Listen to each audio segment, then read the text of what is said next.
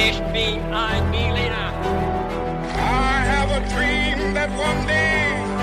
Wollen wir den totalen Krieg? Niemand hat die Absicht, eine Mauer zu errichten.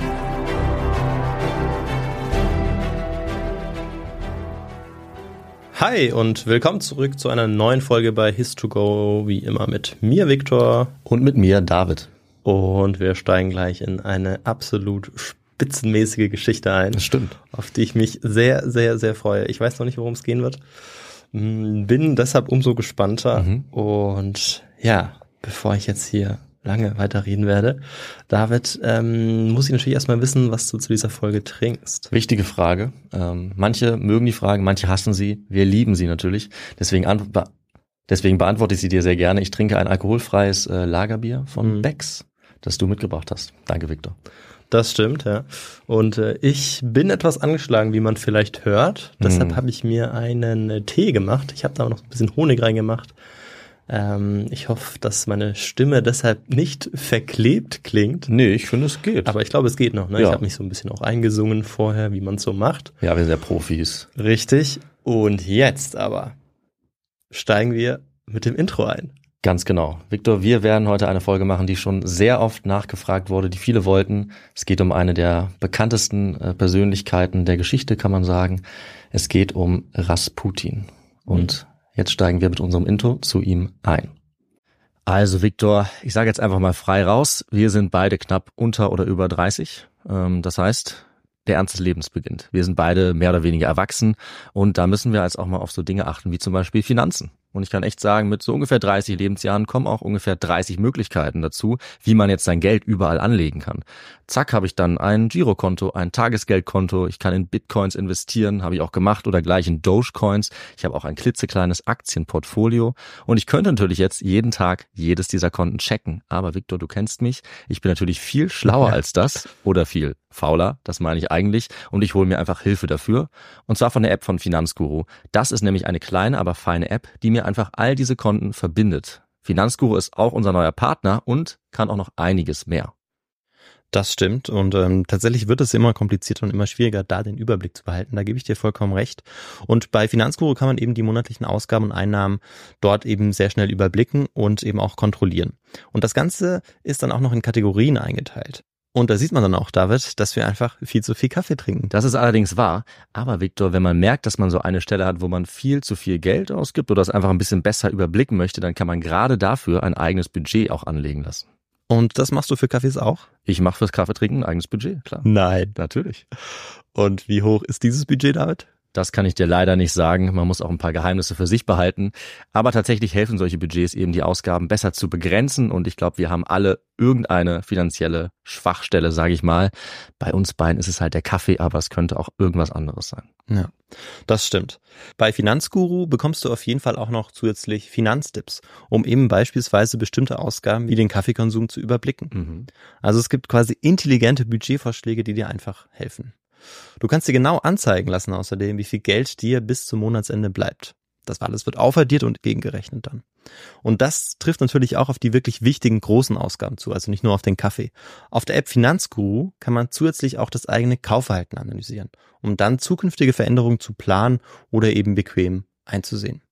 Das Ganze funktioniert so, du lädst die App runter, verknüpfst dein Konto und auf dem Homescreen klickst du dann auf dein Profil oben rechts und kannst dort den Gutscheincode eingeben. Und der ist, das ist ganz einfach, his to go. Und damit kannst du als Neukundin und Neukunde Finanzguru Plus drei Monate lang kostenlos nutzen. Also nochmal der Code his to go. So wie der beste Geschichtspodcast. So ist es. Hier drüben, mit diesem Schrei hat die Suche ein Ende. Zwei Tage lang hatten Polizeibeamte das Flussufer der Neva nahe der Petrovski-Brücke in St. Petersburg abgesucht, während Taucher das eisige Wasser durchkämmten. Sie waren eindeutig an der richtigen Stelle. Eine Spur aus Blutspritzern zeigte klar einen grausigen Weg durch den Schnee hin zur Brücke, dann über die Brüstung und auf das Eis darunter. Endlich fällt einem Polizisten ein gefrorener Stofffetzen auf, der aus dem Wasser ragt. Es ist der Leichnam von Grigori Rasputin. Was hier geschehen war, wird jetzt sofort zur Legende. Die Verschwörer und Mörder sollen Rasputin erst vergiftet haben, dann auf ihn geschossen haben, auf ihn eingeschlagen haben und schlussendlich warfen sie ihn in den Fluss. Und selbst dann soll Rasputin noch genug Kraft besessen haben, um seine Hände zu befreien und im Sterben noch mit der rechten das Kreuz zu schlagen. So die verbreitete Version seines Todes. Die Legenden über ihn als Mad Monk, als verrückten Mönch, als mal Satan, mal Heiliger sind spätestens mit seiner Ermordung viel größer geworden als er selbst. Wir werden also in dieser Folge genau hinsehen, wie heilig oder teuflisch dieser Mann gewesen ist. Ob etwas dran ist an seinen heilenden Kräften, seiner Vorsehung, seiner Anziehungskraft gegenüber Frauen und vielleicht sogar der Zaren, ob dort etwas Wahres zu finden ist und ob es wohl wirklich er war, der sogar die Geschicke des Zarenreichs gelenkt hat. Seine Schlechtigkeit, erzählte man sich, kenne keine Grenzen, ebenso wenig wie sein Geschlechtstrieb. Er soll ein Betrüger gewesen sein, der sich als frommer Mann ausgebe, die Herrscherfamilie um den Finger gewickelt habe, um sie zu verraten, die Monarchie zu zerstören und schließlich ganz Russland in den Ruin zu treiben. Wir fragen uns, Viktor, ob ein Mann das alles getan haben kann. Es wird also eine Geschichte, in der wir uns durch die Mythen, Verklärungen und Anschuldigungen um Rasputin arbeiten müssen, die es schon vor seinem Tod gab und die es erst recht danach zuhauf gab. Es wird eine grausige Geschichte, eine grausig spannende Geschichte, so viel kann ich versprechen, und auch eine von Mystik, Politik und Intrigen am Hof des Zahn. Und Viktor, ich muss dich nicht fragen, ob du diese Geschichte kennst. Das äh, kennst du natürlich. Ich frage dich lieber gleich, ob du bereit bist für ein paar Fragen zu dieser Geschichte. Ja, ich, ich freue mich auf jeden Fall, dass äh, du dazu was machst. Ich hatte das natürlich auch schon äh, mir überlegt, das als Themenvorschlag mhm. mitzugeben und äh, bin jetzt sehr froh, dass, dass ihr, dass unsere Zuhörer das jetzt ausgewählt haben. Ja. ist natürlich großartig und ja, ich glaube, ich fühle mich bereit. Allerdings, ähm, glaube ich, sind mir viele Details noch unbekannt. Mhm. Deshalb mal schauen, was ich so beantworten kann. Dann würde ich sagen, starten wir direkt mit der ersten Frage an dich. Mhm. Was Rasputin in seiner Jugend tat, ist vielleicht überraschend. Denn er war a. an mehreren Verbrechen inklusive Pferdediebstahl beteiligt und saß zwei Jahre im Gefängnis. b. Er wurde als Adoptivsohn eines Adligen erzogen und war hochgebildet. Oder c. Er führte ein völlig unscheinbares Landleben als Sohn eines Bauern. Wie sah seine Jugend aus? Ja, du hast die Frage schon so gestellt, als ob es völlig überraschend oder vielleicht überraschend. Vielleicht überraschend war. Okay, ich weiß es leider nicht genau, aber wenn es überraschend gewesen sein könnte, dann würde ich die Antwortmöglichkeit mit dem Gefängnis ausschließen, denn mhm. ähm, dass er zumindest immer mal wieder dafür bekannt war, auch ein Rabauke zu sein. Ähm, okay. Das äh, ist mir durchaus bewusst, also dass es diese Anschuldigungen gibt. Deshalb äh, würde ich das jetzt ausschließen.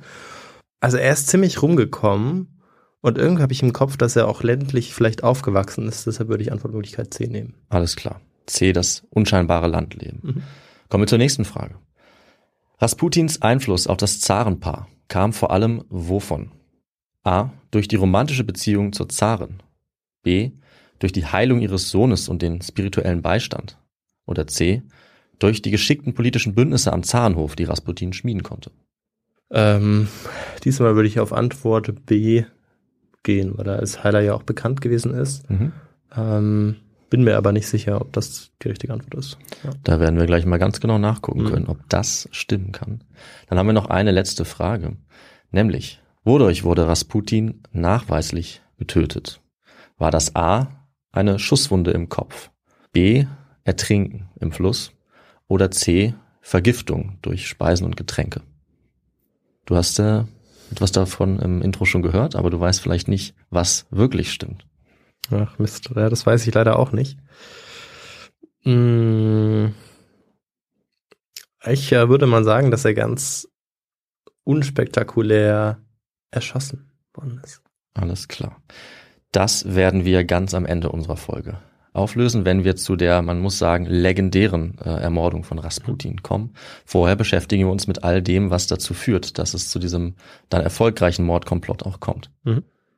Wir fangen also mit dem frühen Leben von Grigori Rasputin an.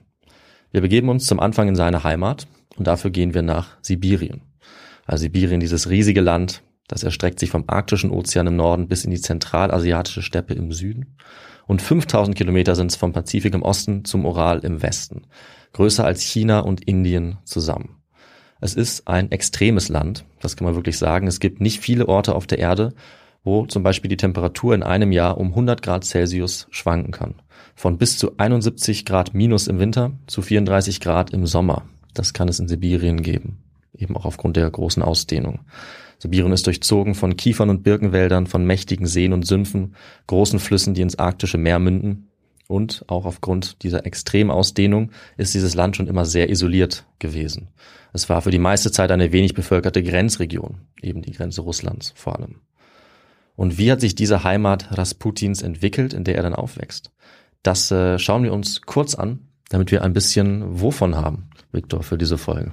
Ja, von dem historischen Kontext natürlich, in dem wir jetzt darüber, äh, mehr darüber erfahren, wie er vielleicht auch aufgewachsen ist und dann vielleicht auch eine Frage aufgelöst bekommt. Völlig richtig. Dieser historische Kontext, der darf nicht fehlen. Also steigen wir damit hier ein. Über Sibirien und äh, die Bevölkerung hat man sich natürlich schon seit jeher alle möglichen Dinge erzählt. Die Leute sollten dort angeblich keine Sitten kennen. Sie lebten angeblich wild und zügellos, ständig vom Tod bedroht. Eltern essen zuweilen schon mal ihre Kinder, wenn man den Legenden glaubt. So weit, so negativ und natürlich auch frei erfunden in den meisten Fällen. Und du weißt vielleicht auch, Viktor, dass in der russischen Geschichte oftmals auch Leute in die Verbannung geschickt wurden. Nach Sibirien. Also auch das äh, ist oft in der russischen Geschichte verbunden mit Sibirien. Also politische Aufrührer, Häftlinge, Kriegsgefangene. Für viele war es ein hartes Schicksal, dorthin verbannt zu werden. Natürlich auch erst nachdem das russische Reich Sibirien erobert hat. Ja. Denn das ist auch ja. ähm, erst einige hundert Jahre her. Und da gibt es ja auch noch heute sehr prominente Beispiele, ja. ähm, wo Menschen eben dort auch dann inhaftiert werden und dort eben oft dann auch nicht überleben, weil die Bedingungen natürlich bei den Temperaturen auch unfassbar äh, Ja. schlecht sind. Also auch diese äh, Rolle Sibiriens, die gibt es eigentlich bis heute, hat es auch in der Sowjetunion gegeben, da gab es auch Gulags. Ähm, und das war immer ein ganz besonderer Teil Russlands, der eben auch mit vielen Mythen, vielen Erzählungen auch immer gespickt war. Die Steppe an sich war über Jahrhunderte die Grenze für Russland, also die Peripherie, vor allem auch durch äh, die kriegerischen Steppennomaden, die lange Zeit das russische Überleben gefährdet haben oder der vorrussischen Staaten dann. Das war ein wichtiger Grund auch für die Militarisierung der russischen Gesellschaft und vielleicht auch für ihren autokratischen Charakter, der sich schon früh entwickelt hat. Das sagt uns Evgeny Basanov, der Historiker. Und Russland oder das, was dann zum russischen Zarenreich wurde, das äh, konnte die Nomaden aber nach und nach zurückdrängen, unter anderem die Mongolen und Tataren. Mitte des 16. Jahrhunderts fängt dann eine Expansion mit einem Drang nach Osten an, die auch Sibirien erreicht, ungefähr ab dieser Zeit. Und es sind nicht nur Soldaten, nicht nur kriegerische Eroberungen, sondern es sind auch viele Händler, die diesen sogenannten wilden Osten für Russland erschließen, also auch friedlich, auch über Handel. Und die Menschen dort werden zum Teil auch bereitwillig untertan von Russland. Es Mhm. ist also ein vielseitiges Verhältnis, Ja. nicht nur ein ausbeuterisches. Im 18. Jahrhundert ist Sibirien dann quasi komplett erobert und Russland wird auch dadurch zu einem Imperium. Zu dieser Zeit an der Spitze steht eben der Zar, um den es natürlich heute auch noch gehen wird.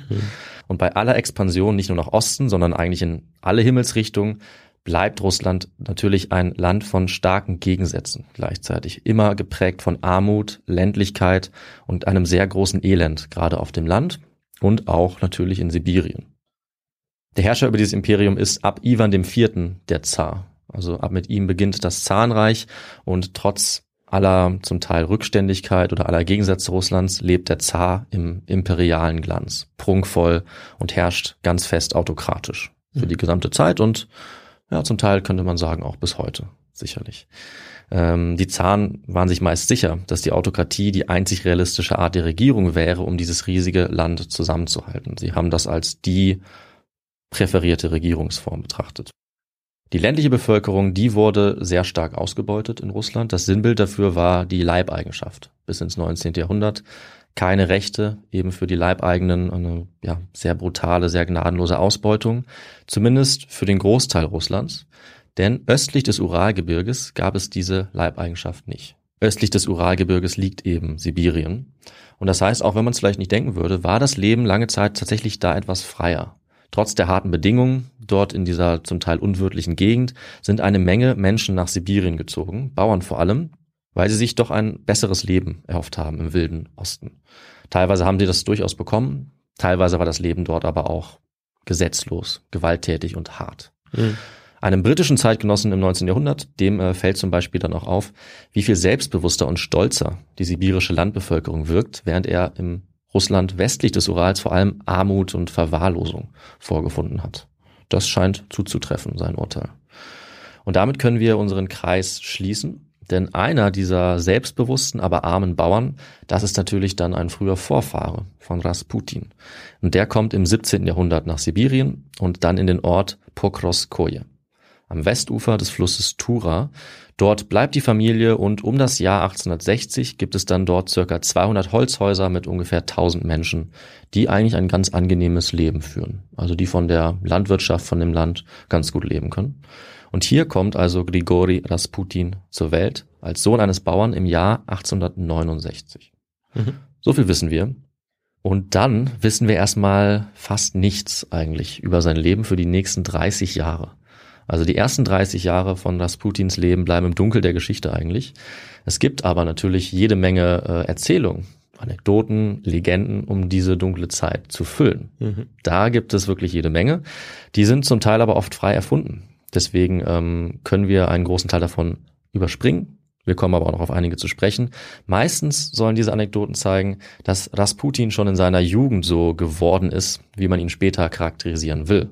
Das heißt, die Leute schreiben dann ähm, ja, 1910 oder so, was sie denken, was er in seiner Jugend getan hätte, greifen Gerüchte auf, um zu erklären, was sie zu diesem Zeitpunkt von ihm halten. Ja. Also Vorsicht, ne? Das ist ein ganz typisches Phänomen, weil man ja immer versucht zu erklären, wie er denn ähm, ja, zu dem eben geworden ist, der er dann ist. Ja. Äh, egal welches Beispiel man rausgreift und dann ähm, versucht man eben bestimmte Momente aus dem Leben zu greifen, wo man sagt, ah, das passt eigentlich gut zur Geschichte, zum Mhm. roten Faden, wie ich ihn mir vorstelle, obwohl vielleicht Menschen sich dann auch komplett verändert haben. Ja. Äh, meine Frage wäre aber jetzt noch, ob damit auch eine Quizfrage sozusagen gelöst ist. Schauen wir mal. Ah, okay. Weil man ja so wenig weiß, meintest du in den 30 Jahren. Ja. Aber da bin ich ja noch gespannt, was kommt. Weil es ist ja auf jeden Fall in der ländlichen Region jetzt. Da sind wir schon mal richtig. Aber die Frage ist, wie Rasputin so nachweislich wie es geht, so nah wie wir an der Wahrheit sein können, dort diese 30 Jahre verbracht hat. Dazu kommen wir jetzt, denn es gibt ein paar Quellen, die wir auch belasten können. Klar ist, Rasputin ist nicht zur Schule gegangen. Er war Analphabet bis zum Erwachsenenalter, dann hat er sich das Lesen und Schreiben spät beigebracht und auch wie die meisten der Landbevölkerung. In Sibirien konnten damals gerade vier Prozent lesen und schreiben, also eine sehr, sehr geringe Alphabetisierungsrate. Und stattdessen hat er als Sohn eines Bauern eben zu Hause geholfen, bei der Arbeit auf dem Land, Feldarbeit, Viehzucht oder Fischfang. Aber vielen Leuten, die über ihn schreiben, hat das nicht gereicht als Information. Sie wollten Rasputin eben negativ darstellen, schon als Kind, schon seine Familie als verdorben darstellen und sie haben dann zum Beispiel so etwas geschrieben, ich zitiere, das Dorf des heiligen Mannes, also Rasputins, war arm und verdorben. Seine Bewohner hatten einen besonders schlechten Ruf, selbst für sibirische Verhältnisse. Taugenichtse, Gauner, Pferdediebe. Die Rasputins waren genau wie alle anderen und auch er würde so werden, wenn er etwas älter würde. Rasputin hatte eine ungemein unglückselige Jugend. Er war ein Schandmaul, sprach undeutlich, redete Blödsinn, war so schmutzig, wie man nur sein konnte. Ein Dieb und Lästerer und der Schrecken seines Heimatdorfes. Also so eindrücklich und auch völlig frei erfunden äh, ist die Beschreibung, die 1916 in einer Petersburger Zeitung gedruckt wird. Ja, also sehr, sehr spät, eigentlich zum Zeitpunkt seines Todes. Und ja, Viktor, Belege gibt es in den Archiven keine, dass Rasputin ein Dieb war, dass er verhasst im Dorf gewesen wäre. Es gibt lediglich einen Bericht, dass er zwei Tage im Gefängnis gesessen hat wegen unverschämten Benehmens. Es kann also gut sein, dass er etwas aufrührerisch war, vielleicht ein wilder Jugendlicher, wie es bei manchen heißt, aber ein schwerer Verbrecher oder ein besonders unsittlicher Mensch, das war er sehr wahrscheinlich nicht. Und damit können wir die Frage beantworten, wie seine Jugend war. Du hast richtig getippt. Hm, gut, dann äh, habe ich schon mal eine Frage, ja. Ja. Richtig, ich war mir unsicher, beziehungsweise ähm, ja, also ich dachte mir schon, dass es eigentlich nicht zu ihm passen würde, wenn er Mhm. ähm, ja in jungen Jahren schon Verbrechen begangen hätte, vor allem wenn es ähm, dann eben überraschend Ja, äh, vielleicht da habe ich dir wohl einen. Tipp zu viel du mir- gegeben. Genau, da hast du mir Mist. einen Hinweis gegeben. Ja. Ähm, bin aber jetzt gespannt, wie es auf jeden Fall mit ihm weitergeht. Also ähm, ab dem Zeitpunkt dann, wo man auch vielleicht ein bisschen mehr über ihn weiß. Genau, dazu kommen wir gleich. Und, ähm, wenn er dann anfängt zu wandern und Ja. rumzureisen. Ja, du kennst dich schon ein bisschen aus.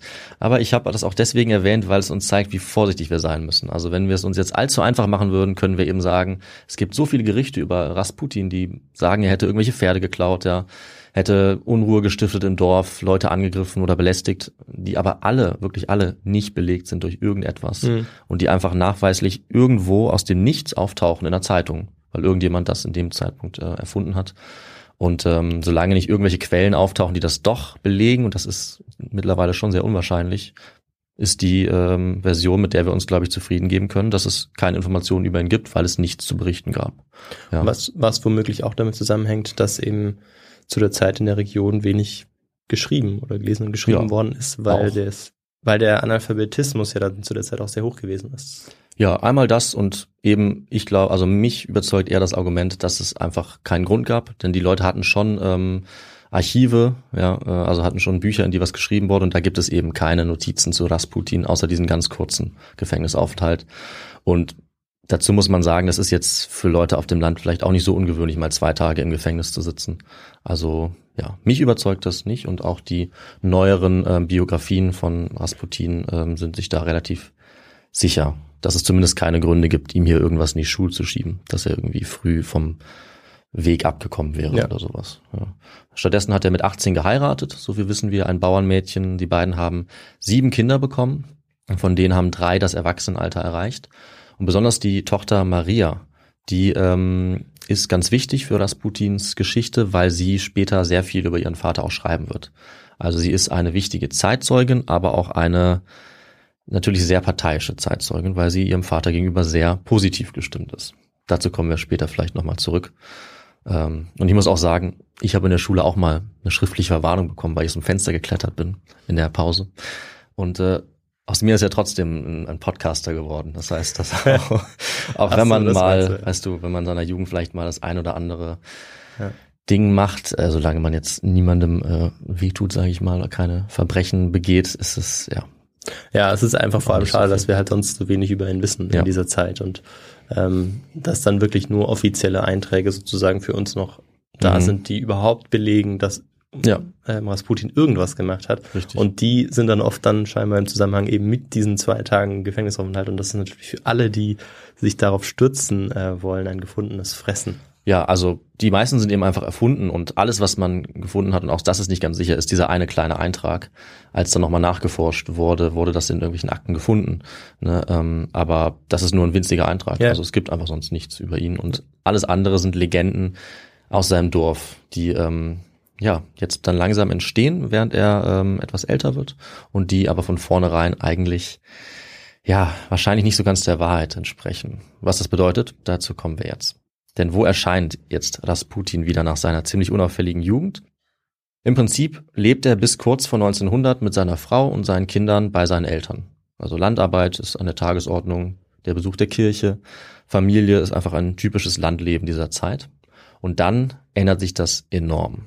Rasputin hat nur ein paar Jahre gebraucht eigentlich, um von einem völlig unscheinbaren Bauern, den vielleicht ein paar Dutzend Menschen kannten in seiner Umgebung, zu einem der berühmtesten oder ja vielmehr einer der berüchtigsten Personen auf der ganzen Welt zu werden. Das sage ich bewusst, auch außerhalb von Russland kannte man ihn bald. Und auch hier kann man jetzt kein genaues Datum nennen, wann diese Wandlung oder sein ja, Prozess oder er würde vielleicht sagen, sein Weg zum Glauben, wann das beginnt. Fest steht nur, dass er diesen radikalen Wandel jetzt vollzieht und er wird vom einfachen Bauern zum spirituellen, geistlichen, manche würden sagen zum Heiligen. Dafür verlässt er jetzt sein Dorf und seine Familie, um zu Gott zu finden. Kurz vor 1900. Am wahrscheinlichsten ist das Jahr 1897, dann wäre er ungefähr 28 Jahre alt gewesen. So viel können wir sicher sagen. Wann er das tut, nicht genau und auch warum er das tut, können wir nicht wirklich sagen. Also er ist wohl irgendwie getrieben und hat vielleicht eine Art Midlife Crisis, schreibt ein Autor. Denn es ist schon eine krasse Entscheidung, sein Leben zurückzulassen, auch seine Familie zurückzulassen, um so lange auf Wanderschaft zu gehen.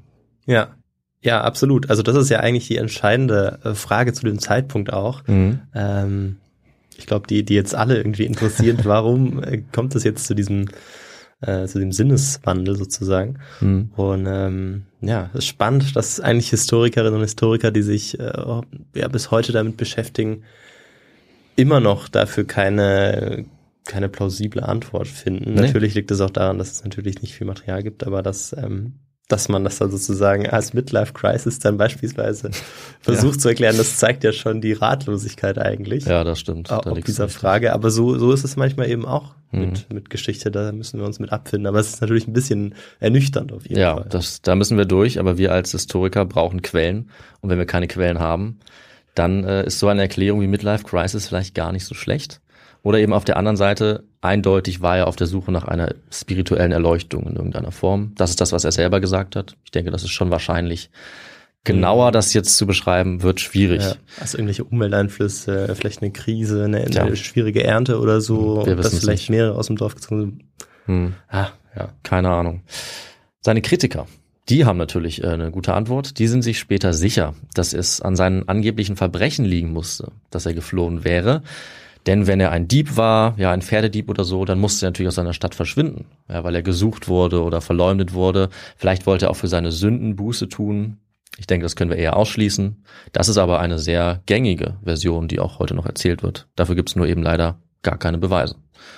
Er hatte eben vermutlich einen sehr starken religiösen Drang, davon können wir ausgehen. Er wollte mehr erfahren über Gott und die Welt im Prinzip und das konnte er wahrscheinlich bei den Geistlichen vor Ort nicht bei ihm in Sibirien.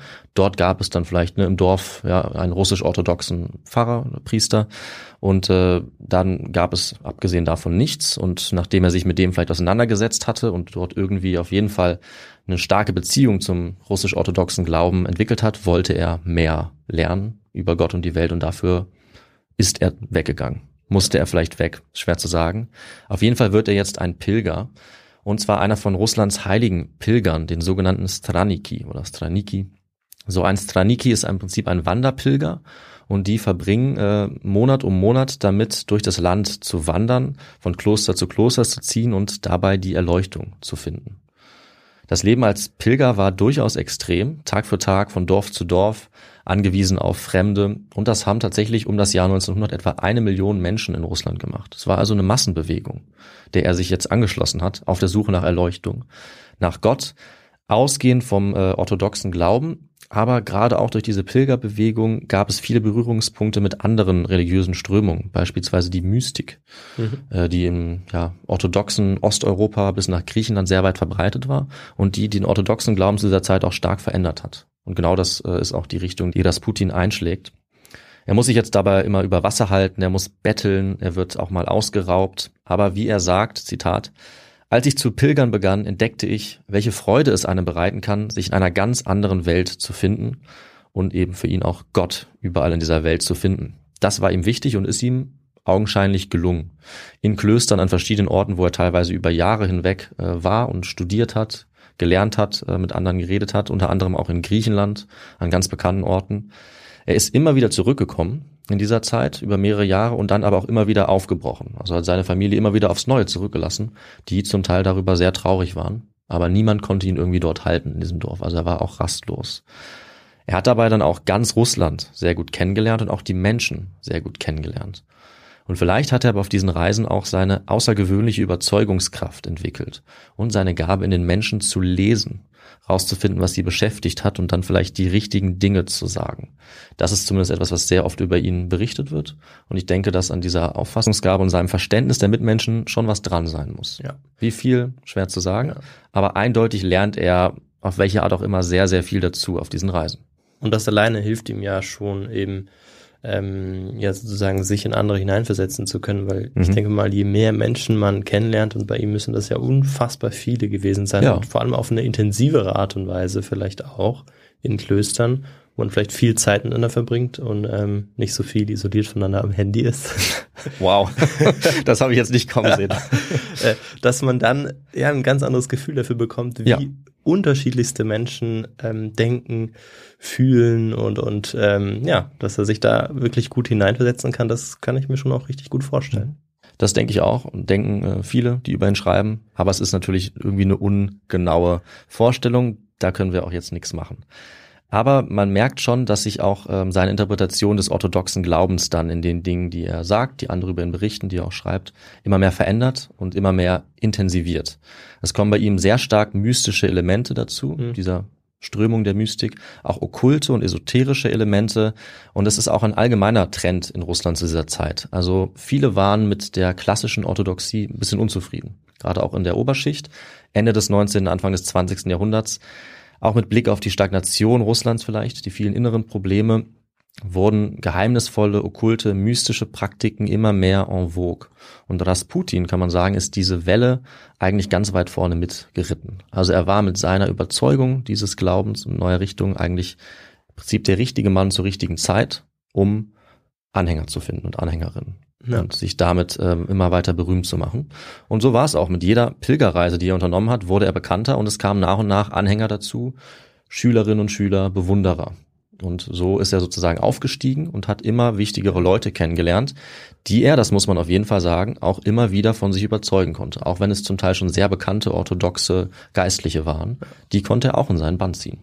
Könnte, könnte man denn sagen, dass seine Anhängerschaft ein bestimmtes äh, oder einem bestimmten politischen Spektrum zuzuordnen war, im Sinne von, dass es ja jetzt eine Zeit ist, wo die Zarenherrschaft eher schon so langsam bröckelt oder kriselt Mhm. und ähm, andere Bewegungen jetzt natürlich, die in ähm, dem damaligen Sinne modern zu sein scheinen, Mhm. sich davon sozusagen abspalten wollen und mehr oder Mhm. weniger in die Zukunft schauen wollen, dass es jetzt vor allem, wäre jetzt zum Beispiel meine Überlegung, dass es ähm, viele, viele Anhänger gegeben hat, die eher dem zaristischen Teil zuzuordnen sind, Mhm. weil ähm, die sich vielleicht damit nochmal irgendwie zurückbesinnen wollten oder nochmal stärker abgrenzen wollten von dem modernen, aufkommenden ähm, ja, ähm, Kommunismus sozusagen. Also ich glaube, so, äh, so klar können wir das nicht sagen. Ja, Also der Fokus ist schon auf dem spirituellen, okkulten, mystischen, orthodoxen und da ist, glaube ich, seine Anhängerschaft dann äh, doch die, relativ divers, Okay. gerade in der Anfangszeit. Später kommen dann Leute mit Namen, die wir klar bestimmen können. Die sind dann natürlich meistens im Umfeld des Zahn, ja, und dementsprechend dann auch ihm positiv gesinnt, aber das ist dann wieder ein anderes, äh, anderes zeitliches Thema, würde ich sagen. Und äh, dadurch, dass er sich jetzt äh, immer mehr einen Namen macht, hat er natürlich auch nicht nur Unterstützer bald auf seiner Seite, denn er wird, ja, im Prinzip ein Mann, den man äh, herbeirufen kann oder den man auch konsultiert in spirituellen Fragen. Leute hören von ihm und sind zum Teil auch erzürnt. Denn etablierte Geistliche der orthodoxen Kirche merken, dass er aus ihrer Orthodoxie äh, ein bisschen was anderes macht. Also er bleibt zwar dem orthodoxen Glauben immer verschrieben, er ist übrigens auch nie ein offizieller ähm, ja, Kanoniker, also er ist kein Mönch, er ist kein Priester, man nennt ihn zwar so, aber er hat nie diese Funktion. Ja. Er ist einfach nur sehr oft in diesem Umfeld, aber er bringt eben diese anderen Richtungen ein, zum Teil okkulte Praktiken, zum Teil auch ähm, Praktiken, die aus Sekten stammen. Und das führt dazu, dass er bei der klassischen orthodoxen Kirche äh, auch unbeliebter wird. Und das ist eigentlich ein Trend. Am Anfang ist er da noch sehr ähm, populär und die Faszination ist groß. Und je größer seine Person, sein Name wird, je mehr die Legenden sich verselbstständigen und je mehr er auch seine eigene Interpretation findet, desto schärfer wird auch die Kritik, so dass er dann eigentlich gegen Ende seines Lebens auch sehr, sehr stark ähm, verhasst ist in der orthodoxen Kirche. Ich glaube, das kann man schon so sagen. Gleichzeitig wenden sich aber auch immer mehr Gläubige an ihn für seinen spirituellen Rat, seine Lebensweisheiten und auch ab den 1900er Jahren für seine Heilungskräfte. Denn es gibt auch immer mehr Erzählungen, dass er verschiedene Leute geheilt haben soll. Also es erreicht jetzt auch die Kunde, die große Stadt St. Petersburg von diesem heiligen Mann aus Sibirien, der von außerordentlicher christlicher Spiritualität sein sollte, der mysteriöse Heilungskräfte besitzen sollte und auch die Gabe der Vorsehung. Er soll verschiedene Dinge prophezeit haben. Es gibt Berichte, dass irgendjemand geheilt wurde. Belegbar ist das alles nicht, aber es hat seine Wirkung bei den Leuten auch in St. Petersburg. Und diese angeblichen Gaben, die sind im Russland zu dieser Zeit sehr gefragt. Und zwar auch bei den mächtigsten Personen des Landes. Beim Zarenpaar Zar Nikolaus II. und Zarin Alexandra. Die waren äh, vor einiger Zeit, Ende des 19. Jahrhunderts, an die Macht gelangt und sie stammen aus dem Hause Romanov. Ja, der Vater von Nikolaus II., Alexander III., war plötzlich verstorben. Er musste jetzt die Regierungsgeschäfte übernehmen und er war damit eigentlich sehr überfordert. Also er hat mehrfach gesagt, dass er das eigentlich nicht wollte, dass er sich nicht bereit gefühlt hat. Und das merkt man auch bei seiner Regierung. Also diese Regierung ist schwierig. Halt gibt ihm dabei aber seine Frau, die Zarin Alexandra. Und diese Zarin, Viktor, weißt du, woher die kommt? Aus welchem Hause oder aus welcher Region? Nein. ist eine Deutsche. Ah, und aus okay. dem Hause Hessen-Darmstadt, heißt eigentlich Alix von Hessen-Darmstadt, Ja. ähm, heiratet ihn jetzt und wird dann zur Zarin Alexandra, eben zur letzten Zarin, Mhm. mit ihrem Mann, dem letzten Zar, und damit eben auch Teil der Dynastie der Romanows, der letzten Zaren-Dynastie. Und äh, sie ist eigentlich damit auch keine Anhängerin des russischen orthodoxen Glaubens, aber sie übernimmt den und sie wird ganz, ganz stark spirituell. Und diese Spiritualität der Zaren Alexander, die ist eigentlich ein ganz, ganz wichtiger Teil dieser Geschichte, denn damit ist sie besonders empfänglich besonders begeistert von Rasputins Gaben, Ja. seiner Spiritualität und seinem Auftreten. Sie sind auch beide schon lange an der Mystik interessiert und an sogenannten heiligen Männern, von denen es auch noch viele andere gibt, neben Rasputin. Und das geht eben auch weiten Kreisen der russischen Elite so. Und äh, wir haben hier einen kleinen Exkurs, um nochmal zu zeigen, wie vielleicht ähm, diese Empfänglichkeit für Rasputin auch entstanden ist. Denn Nikolaus und Alexandra hatten einen bekannten Mystiker aus Frankreich äh, kennengelernt, einen sogenannten Monsieur Philippe. Und der wurde, bevor Rasputin überhaupt in Erscheinung tritt, zu einem ihrer engsten Vertrauten. Sie haben sich anscheinend sogar in politischen Fragen von ihm beeinflussen lassen. Ständig hat dieser Monsieur Philippe sie besucht und beraten, hat sogar versucht, ihn zu einer Schwangerschaft und zu einem männlichen Thronfolger zu verhelfen. Denn es gab ein Problem, nämlich die Töchter der Zarin. Das waren äh, viele an der Zahl, aber kein männlicher Nachfolger war geboren worden und das ist äh, ja eigentlich in allen Herrscherhäusern dieser Zeit das Problem. Man braucht einen männlichen Thronerben. Hm. Wenn es diesen männlichen Thronerben nicht gibt, ist das ein großer Schaden auch am öffentlichen Bild des Zaren und der Zarin. Und dieses Problem hatte das russische Herrscherpaar. Und da kam wohl auch dieser Monsieur Philippe ins Spiel. Sein Einfluss hat sich rumgesprochen und das Ganze ist tatsächlich zu einer so großen Affäre geworden, dass sie ihn dann sogar fallen lassen mussten, weil es so viele Gerüchte gab, dass die Zeitung schon geschrieben hatten, dass dieser Mystiker Philipp in Wahrheit alle Entscheidungen treffen würde, obwohl er ein Scharlatan wäre. Angeblich hat er mit den Seelen der Toten geredet, hatte magische Kräfte und so weiter. Und dass er diese Kräfte hatte, davon waren Alexandra und Nikolaus aber anscheinend überzeugt. Und das war für sie jetzt ein harter Schlag, dass durch den öffentlichen Druck ihr im Prinzip privater Prophet und Lehrmeister weg musste. So sehr hatten sie ihm vertraut und so sehr waren sie in den Bann gezogen von seinen auch mystischen und okkulten Praktiken ja, oder Erzählungen. Immerhin hat er ihnen zum Abschied zum Beispiel auch noch ein paar Blumen geschenkt, die Jesus Christus angeblich selber berührt hatte. Das sind so Dinge, die er gemacht hat. Mhm. Und äh, dann war er weg. Aber was blieb, das war ähm, das Verständnis, das war das große Interesse des Zarenpaars an solchen Personen, an Mystikern, Heilern, Propheten, Leuten, die das zumindest vorgegeben haben. Und durch die Presse wusste das auch so ziemlich jeder, dass das Zarenpaar da sehr, sehr ähm, eng drin steckte in dieser Strömung. Und deswegen kam nach dem Weggang dieses Monsieur Philippe, der ist wieder nach Frankreich zurückgegangen, kam dann jede Menge anderer Wundermänner an den Zarenhof, Mystiker und auch andere Straniki, also diese heiligen Pilger. Und es dauert dann eben auch nicht lange, bis einer von ihnen, unser äh, Protagonist, auch dort auftritt. Ein solcher Prophet, Mystiker und Wunderheiler, der gewissermaßen eben in diese schon vorgefertigten Fußstapfen des Monsieur Philippe tritt. Also eben Rasputin. Rasputin war jetzt mittlerweile in St. Petersburg auch den Geistlichen in der Theologischen Akademie aufgefallen. Der war weiter bekannt geworden. In St. Petersburg ist zu dieser Zeit die Hauptstadt. Ja. hier ist die Zarenfamilie. In Sibirien war er schon weithin bekannt. Viele Geschichten gab es über seine innere Kraft, wie intensiv religiös er war und wie er den Leuten helfen konnte. Oft anscheinend durch simple Gespräche, in denen er sie einfach beruhigt hat, bestärkt hat gegen Ängste und Sorgen. Das wird immer wieder deutlich. Was darüber hinaus ähm, erzählt wird, sind Dinge, die Rasputin selber zum Beispiel auch nie behauptet hat. Also, dass er selber Heilungskräfte äh, sozusagen verkündet hätte, das stimmt nicht. Dafür gibt es keine Belege. Was er selber sagt, ist, dass er mit den Leuten redet, Verständnis zeigt und da kann wirklich ein großer Teil der Wahrheit liegen und vieles darüber hinaus wird ihm angedichtet. Und gleichzeitig muss er eben, das hatten wir eben schon gesagt, einfach ein außergewöhnlich überzeugender Redner gewesen sein. Es wird oft berichtet, dass er anscheinend Gedanken lesen könnte, erahnen könnte, was Menschen beschäftigt. Ja. Klingt, er klingt für mich eigentlich so ein bisschen wie so ein herausragender Psychologe. Ja, auf So eine ein Art bisschen, also, kann er das durchaus gewesen ähm, sein. Das ist ja schon faszinierend, dass sich ja eigentlich nicht rumspricht, was er genau sagt. Und das ist ja auch sein großer Mythos eigentlich. Aber Mhm. man kann ja nicht sagen, ah, er hat jetzt irgendwie zum Beispiel, es gibt jetzt die und die Story, er hat den und den geheilt und jetzt ist er so berühmt. Sondern es ist ja, es sind ja eigentlich immer so Fitzelchen und es spricht sich, spricht sich so rum. Und das ist Ja. eigentlich dieser Kontakt zum Menschen und seine Art wirklich, äh, ja, sich mit dem Gegenüber auszutauschen. So, so klingt das jetzt für mich. Und ähm, Mhm. das ja, hat Bis- für mich was von ja. äh, psychologischer oder ähm, psychotherapeutischer Beratung. Ich glaube, damit liegst du, liegst du sehr richtig. Allerdings wird er noch jemanden heilen. Das kommt schon noch. Zu okay. diesem Zeitpunkt sind das nur Geschichten, aber dazu kommen wir gleich noch.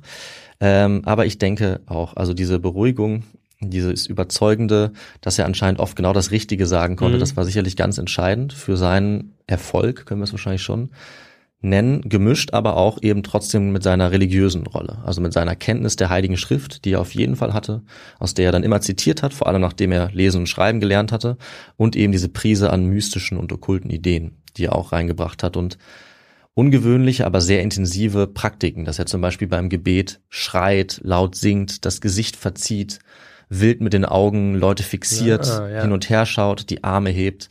Das sind Dinge, die er in diese orthodoxen Glauben dazu macht. Mhm. Mhm. Und das äh, führt zum einen zu Begeisterung bei seinen Anhängern und zum anderen zu scharfer Kritik bei seinen Feinden. Weil man kann ihm dann vorwerfen, dass er eben Teil einer Sekte ist. Es gibt sehr berüchtigte Sekten zu Russland, in Russland zu dieser Zeit. Aber andere sind dadurch eben auch begeistert von ihm und er trifft offensichtlich einen Nerv. Er wird immer wieder weiterempfohlen und gepriesen und es gibt immer wieder aber auch neue Vorwürfe und Gerüchte, beispielsweise, dass er jetzt junge Frauen verführen würde in St. Petersburg, was durchaus auch gestimmt haben kann, oder dass seine Predigten blasphemisch wären, was vermutlich nicht gestimmt hat. Dazu kommen wir auch nachher nochmal kurz. Jedenfalls lernt er jetzt über kurz oder lang dort auch die Töchter des Königs von Montenegro kennen, dann den König von Montenegro und der stellt ihm kurz gesagt dem Zarenpaar vor. Also hier kürzen wir jetzt ein bisschen ab, weil das wirklich sehr komplex ist, was er da alles macht in St. Petersburg und das dauert natürlich länger, als ich es jetzt erzählt habe. Aber er freundet sich mit Zar und Zarin jetzt an über die Zeit und wird ihnen immer mehr und mehr vertraut. Mit ihm können sie jetzt anscheinend über alles reden. Das finden sie relativ schnell raus. Sie können sich ihm anvertrauen, während er ihnen den orthodoxen Glauben vermittelt. Und ganz zentral für seinen Einfluss auf das Zarenpaar wird dann auch ähm, der Thronfolger.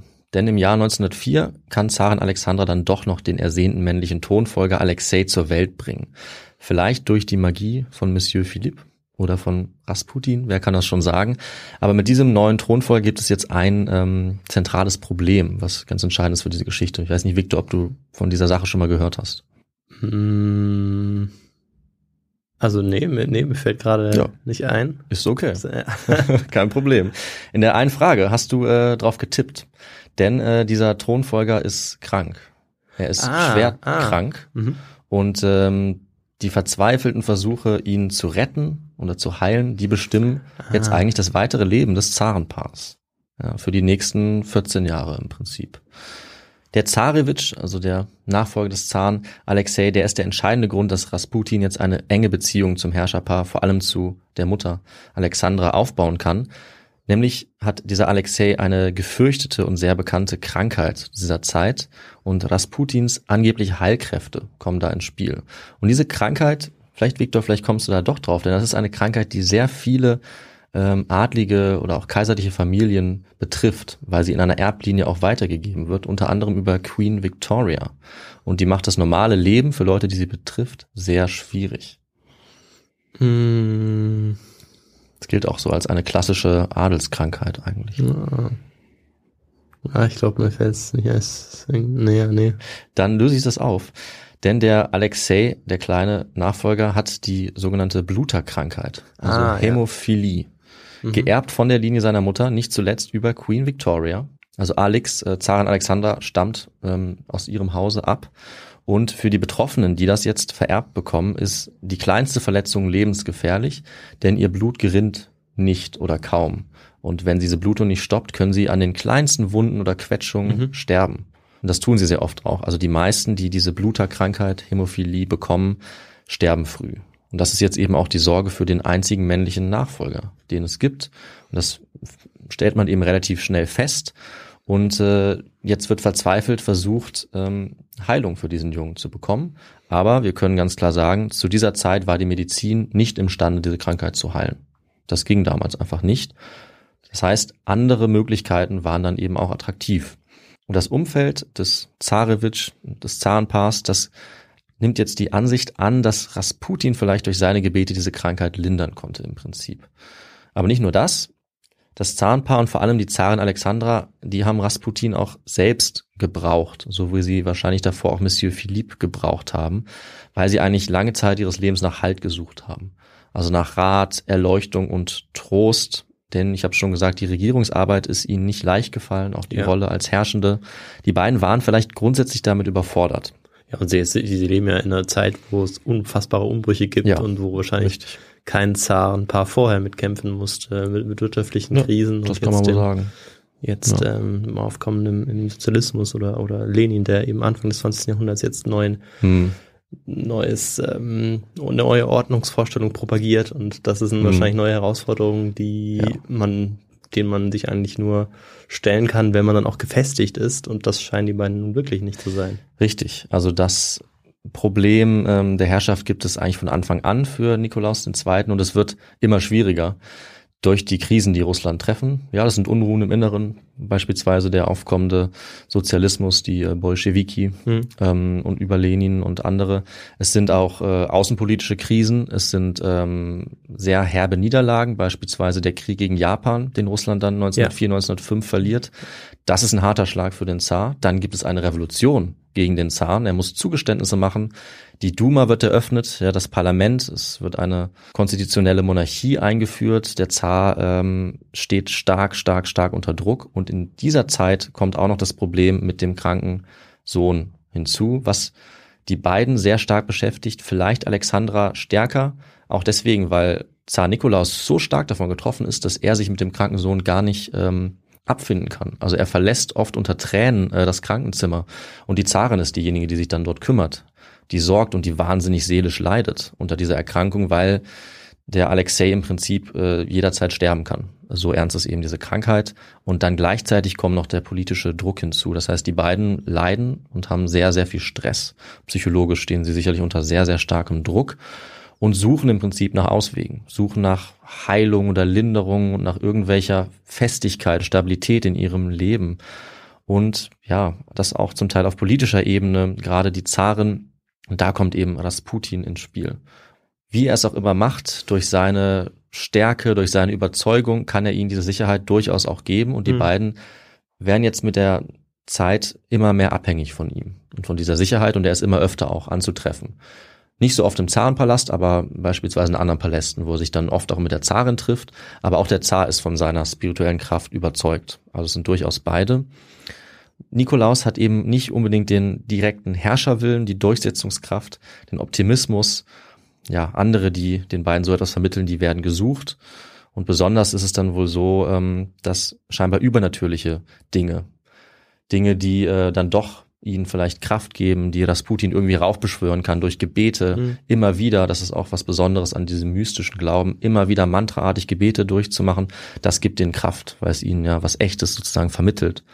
Ungeachtet dessen, wie wirksam das jetzt sozusagen messbar wäre, ist es, glaube ich, psychologisch ein ganz wichtiger Aspekt.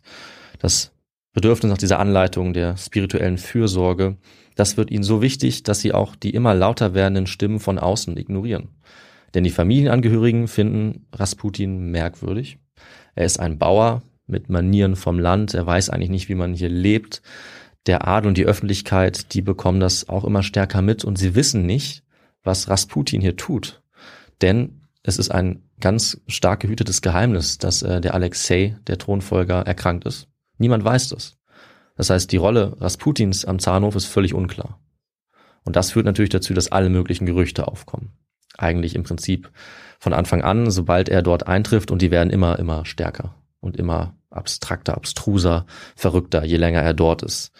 Aber die Ankunft in St. Petersburg, die ist der entscheidende Wendepunkt in Rasputins Leben. Er ist jetzt kein Pilger mehr, kein Bauer aus Sibirien mehr. Die Hauptstadt zieht ihn in ihren Bann und sie bedeutet letztlich auch sein Untergang. Also je nachdem, wer man glauben will, kommt er nach Petersburg, um den Zar und Russland zu ruinieren, denn sie gehen kurze Zeit nach Rasputin auch zugrunde. Oder es ist die Hauptstadt und die Verlockung dort, die ihn ruinieren. Jedenfalls schreibt am 1. November 1905 der Zar Nikolaus noch in sein Tagebuch, wir machten die Bekanntschaft eines Mannes Gottes, Grigori aus der Provinz Tobolsk. Mehr hat er nicht geschrieben, das ist sozusagen der ganz leichte, noch völlig ahnungslose Anfang dieser Beziehung und in den nächsten elf Jahren soll Rasputin dann im höchsten Kreis eben der Gesellschaft immer vertreten sein eigentlich und bis zu seiner Ermordung dort bleiben. Er wird für das Zarenpaar immer wichtiger als spirituelle Stütze und als Wunderheiler für den Sohn Alexei. Was das genau bedeutet, dazu kommen wir gleich noch. Es ist im Prinzip eine andauernde Entwicklung, dass die Nähe von Rasputin zum Zahnpaar äh, immer mehr wächst, vor allem zu Alexandra, und dass im Prinzip ganz Russland gleichzeitig immer misstrauischer wird, ob dieser Beziehung. Nicht nur die Presse, die übrigens auch nicht mehr zensiert wird seit 1905, seit der Revolution, sondern Mhm. auch die Adligen und Mächtigen dieses Reiches. Die wollen Rasputin eigentlich vor allem nach den 1910er Jahren immer stärker loswerden. Es gibt gleich mehrere Attentatsversuche, auch von Männern in den höchsten Ämtern, die aber zunächst keinen Erfolg haben. Fast zum Erfolg führt dann ein Attentat im Jahr 1914, auf das wir auch kurz eingehen. Am frühen Nachmittag des 29. Juli 1914 kehrt Rasputin mal wieder in sein Heimatdorf Pokrovskoje zurück und als er aus der Wohnungstür tritt, nähert sich ihm eine Frau, die er für eine Bettlerin hält, aber sie zieht einen langen Dolch aus ihrem Mantel und sticht ihn äh, tief in den Bauch. Er schreit um Hilfe, rennt die Straße runter und kann da mit einem Ast sie äh, tatsächlich noch über den Kopf schlagen, dass sie überwältigt wird, nachdem sie zu Boden geht. Aber sein Leben schwebt in hoher Gefahr. Es wird dann per Telegramm ein Arzt angefordert und er fragt sogar schon nach einem Priester. Also es sieht so aus, als wäre sein Leben schon am Ende. Ähm, aber der Arzt trifft noch rechtzeitig ein und kann ihn an Ort und Stelle notoperieren. Er wird betäubt, der Bauch wird aufgeschnitten und die äh, Wunde kann geschlossen werden. Aber es ist ganz knapp. Aber Rasputin kann sich erholen und dieses Attentat ist zum Zeitpunkt auch schon überall auf der Welt Thema. Denn äh, er ist längst international bekannt und auch berüchtigt. Also auch in USA und England berichten die Zeitungen schon von diesem Attentat. In der Zwischenzeit wird die Attentäterin verhört und Ihre Motivation verrät uns auch schon so manches über Rasputins Bild in der Öffentlichkeit. Sie ist nämlich geständig und sie nennt die Gründe für den Mordversuch. Sie bezeichnet ihn als falschen Propheten, als Verleumder, als Vergewaltiger und Schänder junger Frauen. Und nicht nur das, es wird auch klar, dass sie Anhängerin eines sehr großen Feindes von Rasputin war, nämlich vom radikalen Prediger Iliodor. Der war im Prinzip erst ein Kollege von Rasputin aus der Kirche, dann wurde er sein größter Feind. Mhm. Ähm, er ist ebenfalls ein Prediger und ein alles andere als entspannter Zeitgenosse. Also er ist eigentlich ein Protofaschist, der extrem gewaltbereit ist, nationalistisch, ähm, giftig, antisemitisch. Und seiner Meinung nach wird Russland von Juden, Journalisten, dem Parlament und einem nachsichtigen Rechtssystem bedroht. Und es muss wieder mit fester Hand geherrscht werden. Das denkt er. Äh, Leute sollen hingerichtet werden, Verleumder, lügende Journalisten und eben auch Leute wie Rasputin. Und dieser Iliodor, der hetzt eigentlich gegen Rasputin überall, auch in St. Petersburg, auch in der Kirche. Und es ist sicherlich auch ihm zu verdanken, dass äh, Rasputin durch viele Legenden und Erzählungen, wie er sie verbreitet, dann auch immer mehr mythisiert und auch dämonisiert wird. Mhm. Dieser Iliodor hat da eine ziemlich zentrale Rolle. Er ist allerdings nicht derjenige, der eben Rasputin am Ende ermorden soll, auch wenn er es versucht hat, sondern er muss fliehen nach diesem Attentat und Russland auch ähm, verlassen. Denn es ist auch hier ganz klar, dass der Zar Rasputin unterstützt. Und alle Vorwürfe gegen Rasputin will der Zar nicht hören, die Zarin schon gar nicht. Für Alexandra, die Zarin und ihren Mann ist dieser Attentat ein schwerer Schlag. Sie telegrafieren sofort zu ihm, sie beten für ihn. Und das alles kurz bevor ein anderes Ereignis kommt, denn nur wenige Wochen danach fängt der Erste Weltkrieg mhm. an. Und äh, auch das beschäftigt die Leute jetzt so sehr, aber zum Teil sogar weniger äh, als Rasputins Attentat. Also trotz dieser ähm, Entwicklung des Krieges ist die Schlagzeile über das Attentat auf Rasputin erstmal noch fast äh, häufiger anzutreffen in Zeitungen als der Ausbruch des Ersten Weltkriegs. Aber es dauert ja dann auch erstmal, bis äh, das äh, russische Zahnreich dann auch ja.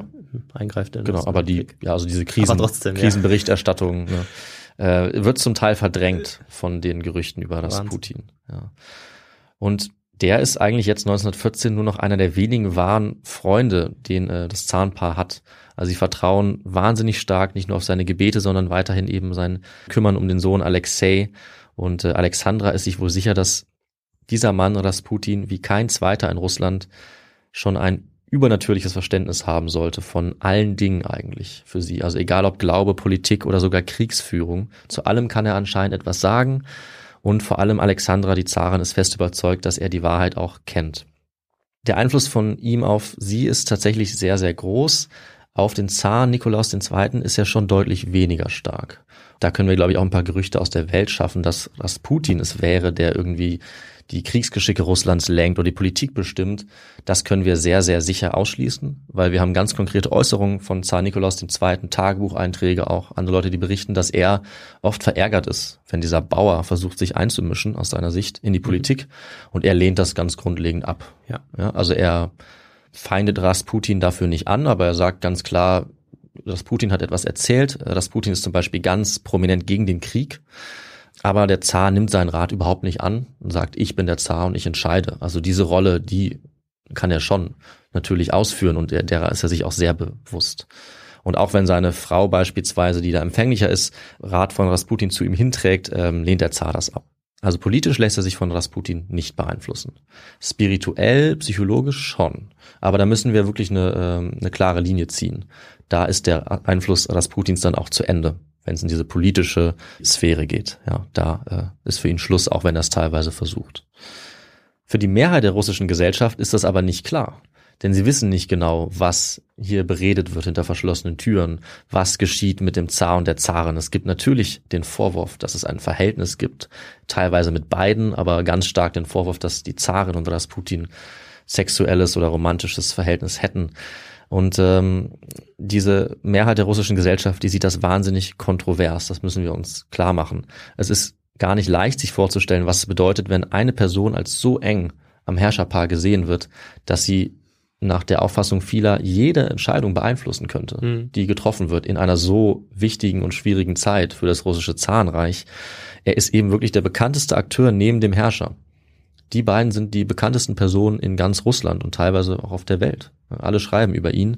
Das heißt, jeder in Russland hat eine Meinung zur Person Rasputin. Alle haben sich ständig gefragt, welchen Einfluss er gerade nimmt, wie seine Stellung ihre ganze Geschichte, ihre ganzen Geschicke beeinflusst. Und für die meisten in Russland nicht in positiver Weise. Mittlerweile ist das klar. Also sie sehen ihn nicht als heiligen, noblen Geistlichen, was manche tun. Die meisten sehen ihn als Betrüger, der nur vorgibt, geistlich heilig zu sein, der vielleicht mit gefährlichen Sekten in Verbindung steht und der mit seinem schädlichen Einfluss den Zar vergiften sollte und dadurch eben ganz Russland kontrollieren sollte. Das dachten viele und dadurch ist es vielleicht auch gar nicht so wichtig, ob das gestimmt hat wofür es eben wenig Beweise gibt, sondern die öffentliche Meinung war dabei so mhm. stark einseitig zu Lasten Rasputins, dass was er wirklich getan hat, ähm, längst keine Rolle mehr gespielt hat. Und auch Zar und Zarin konnten das nicht mehr steuern. Und sie haben es auch ignoriert. Und das war sicherlich ein großer Fehler, der sie sehr stark in Verruf gebracht hat und der auch ihre Position geschwächt hat. Denn sie haben zu Rasputin gestanden, sie haben diese Gerüchte abgelehnt oder ignoriert und die haben sich verselbstständigt und eine Position, die eh schon insgesamt sehr, sehr schwach geworden ja. ist und immer schwächer wurde ja. im Verlauf des Ersten Weltkriegs bis 1917. Genau. Es ist natürlich spannend, sich irgendwie die Frage zu stellen, was wäre gewesen, wenn ähm, vielleicht doch auf den Rat von Rasputin gehört hätte, mhm.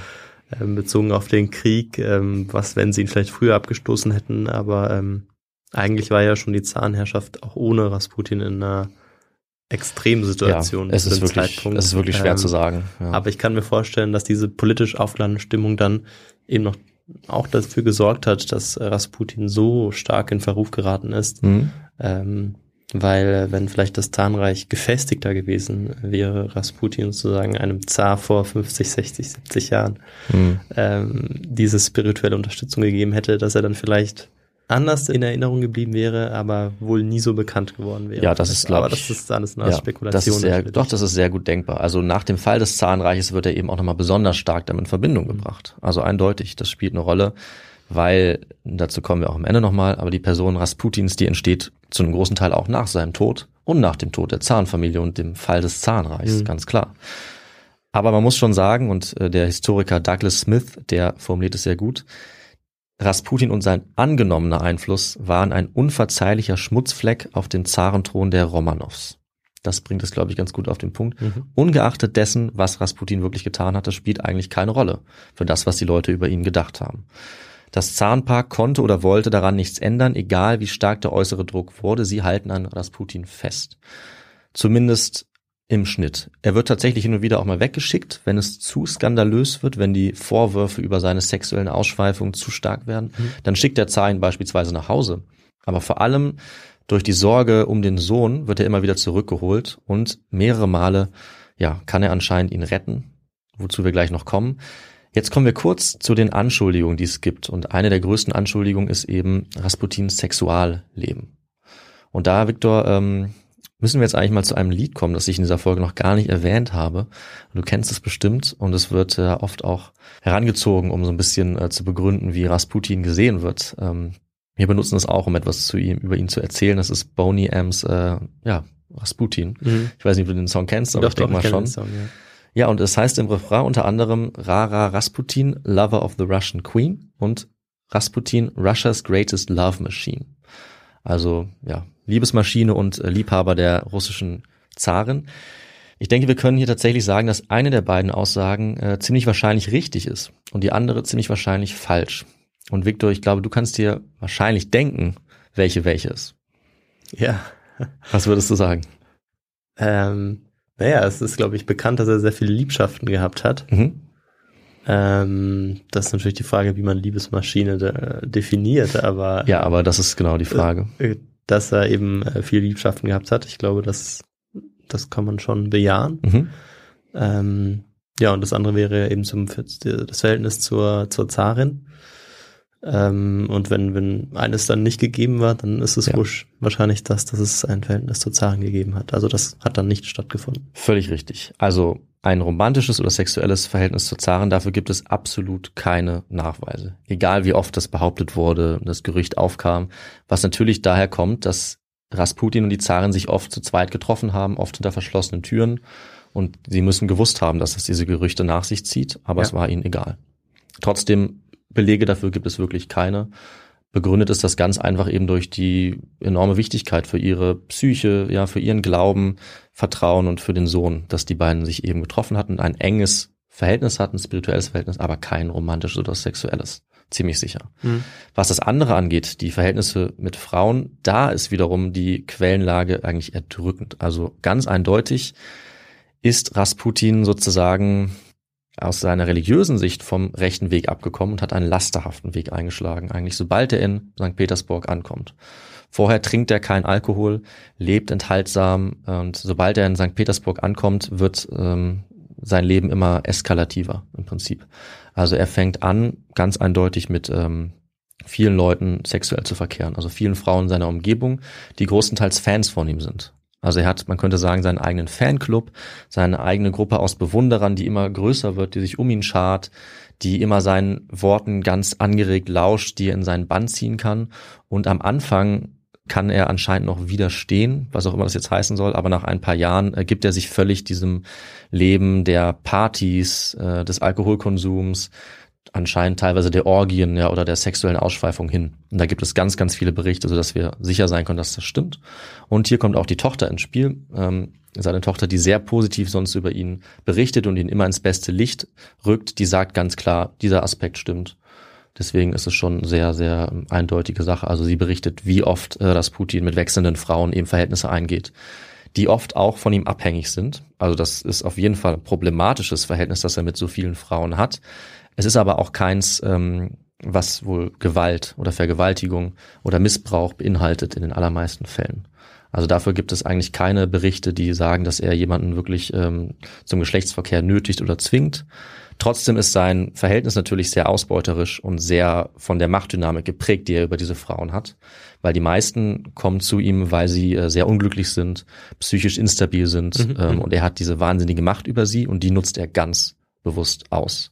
Das heißt, dieser Aspekt ähm, und viele der Gerüchte in die Richtung scheinen tatsächlich zuzutreffen. Das muss man ganz klar sagen.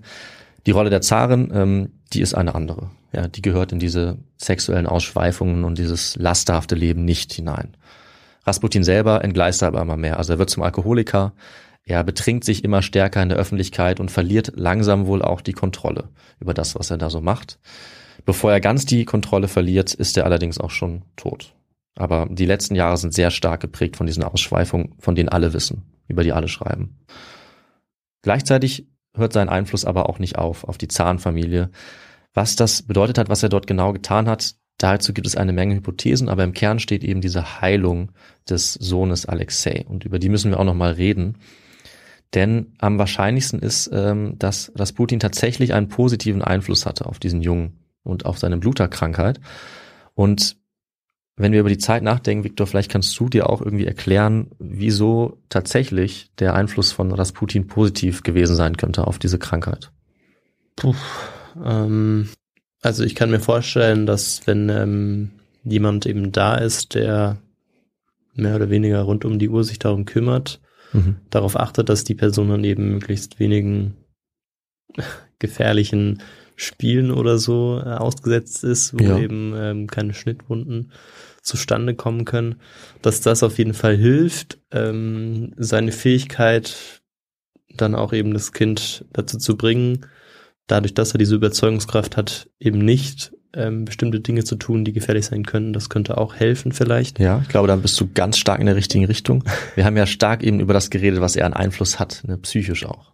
Ja, genau. Also das, das höchstens, weil jetzt ähm, bestimmte ähm, Heilkräfte wie die der alten Alchemisten, Ach so, ja. die scheint er ja nicht irgendwie drauf zu haben, bestimmte Nee. Kräutermischungen, die dann Nee. helfen könnten, die Mhm. dann wahrscheinlich auch nicht helfen würden. Ja, deshalb wahrscheinlich seine, seine Redegewandtheit. Ja, also das, das ist, trifft die richtige Richtung. Und Rasputin selber hat auch nie behauptet, Heilkräfte zu besitzen, wie ich Ja, schon stimmt, gesagt habe. Stattdessen hat er mit den Leuten geredet und sie beruhigt. Und das wird wohl tatsächlich das sein, was hier entscheidend war. Die Medizin dieser Zeit konnte nichts tun bei dieser Hämophilie, bei dieser Bluterkrankheit. Sie hat es vielleicht noch schlimmer gemacht. Also ich denke, die überzeugendste These dafür, was hier passiert ist und warum er den Zarewitsch wohl wirklich mehrmals heilen konnte, auch als es aussichtslos war. Also er hatte dann kleinere Unfälle, die ihn teilweise schon anscheinend sehr nah an den Tod gebracht haben. Rasputin wurde gerufen und konnte ihm zur Besserung verhelfen. Neben Zufall, was natürlich immer eine Möglichkeit ist, ist es wohl so, dass ähm, ja die Ärzte so verzweifelt waren, dass sie ihn wahrscheinlich nie in Ruhe gelassen haben, diesen Jungen. Und seine Mutter, mit der der junge Zarewitsch das engste Verhältnis hatte, die war natürlich ständig in Sorge, war aufgelöst. Das überträgt sich auf ihn. Und da man nichts tun konnte, um diese Krankheit zu heilen, war es wohl am besten nichts zu tun, tatsächlich, und den Jungen in Ruhe zu lassen, dass er sich ausruhen konnte. Und es ist dann ganz oft so, dass diese Krankheit sich dann wieder beruhigt und die Blutung von alleine aufhören. Also man konnte sie nicht stoppen, sie konnten nur von alleine aufhören. Und Stress, seelischer Schmerz, die Anwesenheit von Ärzten, die ihn wahrscheinlich immer wieder umgedreht haben, ja, oder seine Wunden irgendwie angetastet haben, die haben das wahrscheinlich verschlimmert. Und jetzt, wenn Rasputin kam, der die Ärzte dann auch oft weggeschickt hat, sodass sie sich in Ruhe unterhalten konnten, dann hatte das wahrscheinlich die entscheidende beruhigende Wirkung. Das finde ich eigentlich sehr überzeugend. Also es geht hier um eine psychosomatische Wirkung, Placebo-Effekt ähm, und eben die mittlerweile ja sehr stark belegte psychische Auswirkung auf den Heilungsprozess. Ja. Nicht nur auf den Jungen selber, sondern auch auf die Mutter. Das heißt also, der junge Zar wird einmal von Rasputin wahrscheinlich einfach beruhigt durch seinen positiven Einfluss, seinen festen Glauben durch die Gebete. Und die Mutter, die Zarin, wird ganz stark durch Rasputin beruhigt. Und die beruhigt wiederum auch ihren Sohn. Und ist dann selber ganz stark davon überzeugt, dass alles gut wird. Und das ist das Beste wahrscheinlich, was ähm, diesem Jungen passieren konnte in der Situation.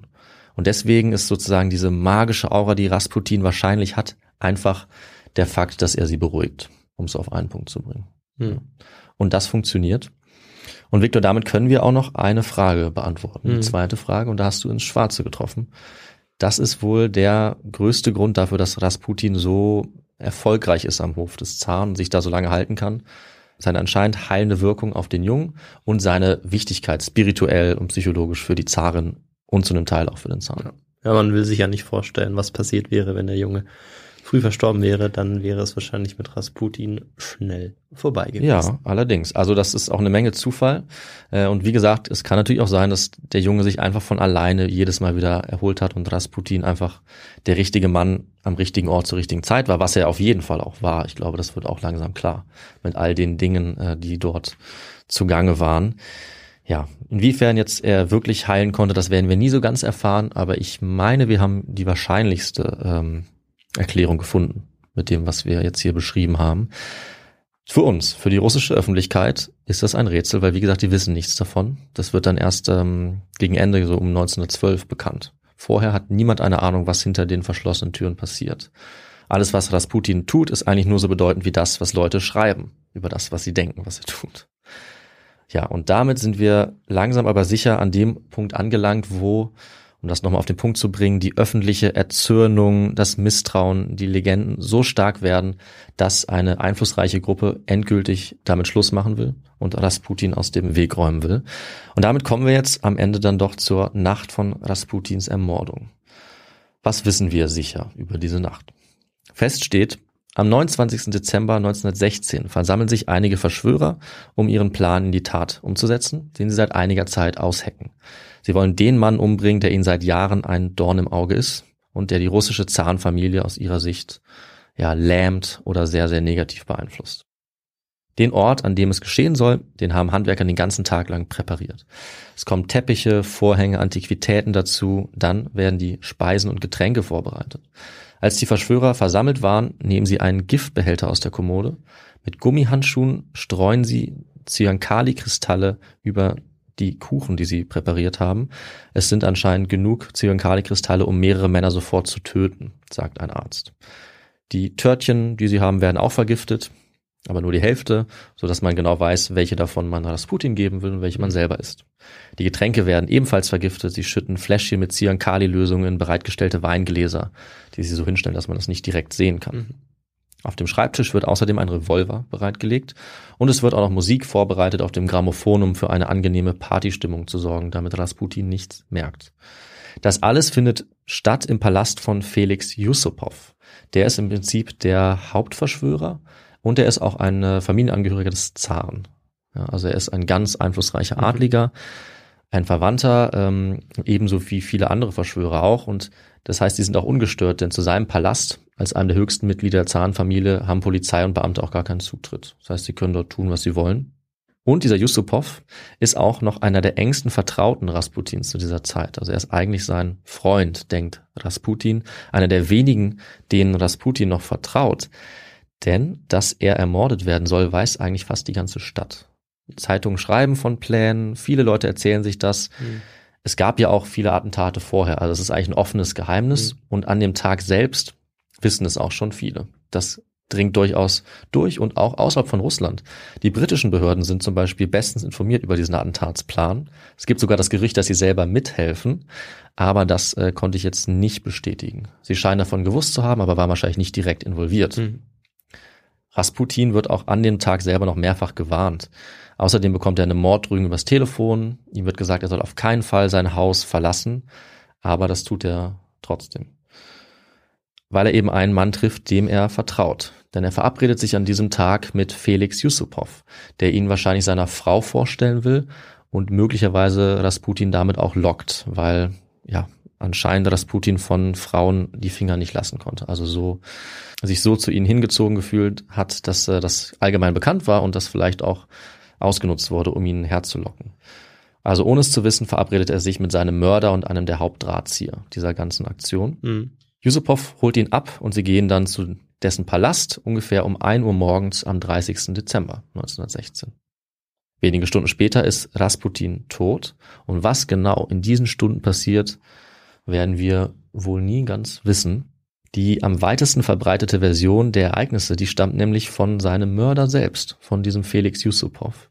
Und auch die Vorbereitung, die ich gerade erzählt habe, die hat Yusupov erzählt. Also wie sie das herrichten, das Zimmer, wie sie das Gift präparieren. Und er erzählt uns auch, wie dieser Abend abläuft. Die Kurzfassung ist, dass Rasputin völlig nichtsahnend dorthin kommt, mit einigen Bekannten sitzt, isst und trinkt und die präparierten vergifteten Gebäckstücke isst, ohne Wirkung. Dann trinkt er den vergifteten Wein, ohne Wirkung. Und er redet ganz munter weiter. Die Mörder warten ab, werden immer nervöser, aber nichts passiert. Obwohl Rasputin vorgeblich jetzt äh, Gift zu sich genommen hat, was wahrscheinlich einen ganzen Karnevalsverein umbringen würde, so ungefähr. Mhm. Also sehen sie keinen anderen Ausweg, als doch zu direkter Gewalt zu greifen. Sie schießen ohne Vorwarnung mehrmals auf Rasputin. Er versucht zu fliehen, wird dann nochmals angeschossen, geht zu Boden und sie lassen ihn zurück. Aber Yusupov ist sich nicht ganz sicher, berichtet er. Er geht nochmal zurück, um zu schauen, ob Rasputin wirklich tot ist. Da stürzt sich Rasputin auf ihn, ringt ihn nieder, kann ihn fast überwältigen und töten, als dann seine Komplizen kommen und sie ihn noch ein letztes Mal niederschießen können. Dann packen sie ihn, zerren ihn zum Fluss auf die Brücke und werfen ihn noch lebend ins Wasser. Und dabei sollen sie bemerkt haben, wie Rasputin noch während er untergeht, seine eigentlich gefesselten Hände befreien kann und noch mit der rechten das Kreuz schlägt, äh, bevor er in den Fluten versinkt. Das ist die Version von Yusupov. Das ist die Version, die alle berichten nach seinem Ableben. Und so spektakulär diese Version auch klingt, ähm, ist sie mit Sicherheit nicht die Wahrheit. Das, äh, glaube ich, können wir uns jetzt schon denken. Und der Grund, aus dem wir das überprüfen können, das ist hauptsächlich die Obduktion, ja, die an Rasputin ja. durchgeführt wird. Also mhm. doch etwas, was man mit wissenschaftlichen Methoden kann. Natürlich ist so eine Obduktion vor 100 Jahren jetzt nicht so genau wie heute, aber sie ist weitaus genauer als alle Legenden und vor allem als die Aussage von seinem Mörder. Das ist, glaube ich, ganz klar. Ich habe ja am Anfang erzählt im Intro, wie seine Leiche gefunden und geborgen wird. Sie liegt auch furchtbar grotesk erstarrt mit den Händen über seinem Kopf gehalten, wird er aus dem Wasser gezogen. Davon gibt es auch Bilder. Also die Presse ist natürlich auch vor Ort. Auch von seiner Leiche gibt es Bilder und die wird dann untersucht. Und der Bericht, den dieser Mediziner dort erstellt, ausgerechnet der geht verloren. Aber es gibt Interviews kurze Zeit später mit diesem Gerichtsmediziner, wo er sich an die Einzelheiten erinnert, unter anderem im Rahmen auch von Ermittlungen. Und das ist dann wohl das, was der Wahrheit am nächsten kommt. Deswegen also meine Aussage, dass wir sicher sagen können, woran er gestorben ist. Ich muss vielleicht dazu sagen, also mit an Sicherheit grenzender Wahrscheinlichkeit. Denn einige Dinge findet jetzt dieser Gerichtsmediziner, andere nicht. Zum einen stellt er keine Spur fest von irgendwelchen Giften. Ob er danach wirklich sucht oder ob er das mhm. vielleicht gar nicht tut, schwer zu sagen. Vielleicht war das Gift auch zu schwach, um festgestellt zu werden oder abgebaut. Aber am wahrscheinlichsten ist, dass Rasputin einfach kein Gift zu sich genommen hat. Und seine Tochter berichtet auch, dass er beispielsweise gar keine Süßspeisen mochte. Also die Wahrscheinlichkeit, dass er diese Kuchen und Torten gegessen hat, ist eher gering. Dann ähm, kam die Erzählung dazu, dass er ja noch gelebt hätte und erst im Wasser endgültig gestorben wäre, aber der Gerichtsmediziner findet kein Wasser in seiner Lunge. Und wenn jemand ertrinkt, dann findet man in der Lunge der Person Wasser, ne, weil Wasser eingeatmet wird. Das heißt, er war bereits tot. Davon können wir ausgehen, als er ins Wasser fiel. Stattdessen findet der Gerichtsmediziner aber drei deutliche Schusswunden. Zwei am Körper, von denen beide innerhalb kürzester Zeit zum Tod geführt hätten und aber vor allem eine in seiner Stirn, die eindeutig den sofortigen Tod verursacht hat. Das ist also auf unsere Frage die sehr, sehr sichere Antwort. Also du hast völlig ins Schwarze getroffen, Viktor. Es gab hier keine geheimen Kräfte. Es gab keine magische Giftresistenz von Rasputin oder irgendwelche teuflischen Überlebenskünste. Er wurde einfach brutal erschossen, heimtückisch ermordet und dann eben in den Fluss geworfen. Davon können wir wirklich ausgehen. Ja. Warum die Version jetzt mit dem Gift und den unheimlichen Kräften, das können wir uns noch fragen. Vermutlich war das einfach, um den Mord zu rechtfertigen vor der Öffentlichkeit. Denn je mystischer, je größer und je teuflischer Rasputin ist, desto heldenhafter erscheint eben die Tat, ihn umzubringen. Das heißt, der Yusupov hat sicherlich sehr ähm, bewusst diese Version verbreitet und alle Feinde von Rasputin oder auch alle Leute, die eine gute Geschichte wollten, haben diese Geschichte bereitwillig aufgegriffen, ohne sich irgendwelche Gedanken darüber zu machen und auch ohne die Obduktionsergebnisse einzubeziehen, die natürlich veröffentlicht wurden, aber das hat dann schon niemand mehr interessiert. Also muss man ganz klar sagen. So rätselhaft ist diese Ermordung eigentlich nicht. Übrigens war Rasputins Leiche bis auf Verletzung auch unversehrt, also auch Geschichten, dass ihm beispielsweise das Geschlechtsteil abgeschnitten worden wäre und dann nach Paris geschickt. Solche Geschichten gibt's auch, sind völliger Quatsch. Hm. Und äh, diese große vaterländische Tat äh, zu kennzeichnen durch die Ermordung, das ist wahrscheinlich die Motivation hinter dieser aufgebauschten Geschichte, dass Rasputin quasi kaum zu töten war. Am Ende war er ein einfacher Mann, der wahrscheinlich auch stark geschwächt war durch den Attentatsversuch vorher und der völlig ahnungslos wahrscheinlich in diese Falle gelaufen ist. Ja, und der Versuch der Attentäter, diese Tat irgendwie zu rechtfertigen, der misslingt aber. Also die Schuldigen werden in kurzer Zeit ausfindig gemacht. Der Zar aber bestraft äh, sie eigentlich sehr, sehr milde, weil sie sind ja alle Adlige, Politiker und zum Teil seine engsten Familienmitglieder, wie Yusupov. Oder auch ein Lieblingsverwandter ähm, des Zaren ist dabei, ein Dimitri. Also die werden kaum bestraft. Hm. Die Bevölkerung ist dann aber alles andere als erleichtert, weil auch wenn sie Rasputin zum Teil sehr kritisch sehen, sehen Sie jetzt auch, dass im Prinzip ein Bauer ermordet wurde von einer Gruppe von Adligen, die dafür nicht bestraft werden. Und gleichzeitig ist der Zar offensichtlich nicht in der Lage, die Kontrolle zu haben über die Situation, dass in einem Palast jemand ermordet wird und niemand dafür bestraft wird, jedenfalls kaum. Das zeigt nochmal, ja, wie ähm, unantastbar die Adligen sind aus der Sicht auch der allgemeinen Bevölkerung und wie wenig der Zar hier anscheinend tut. Das heißt, auch wenn Rasputin den Zar sicherlich nicht persönlich zu Fall gebracht hat, macht sein Tod die Situation vielleicht nochmal instabiler. Und das Zarenpaar kann sie dann auch nicht mehr unter Kontrolle bringen. Und das noch abschließend zu sagen, kurze Zeit später, in der Februarrevolution 1917, werden die Romanows abgesetzt. Dann werden sie im Juli 1918 ermordet auf Befehl der Bolschewiki.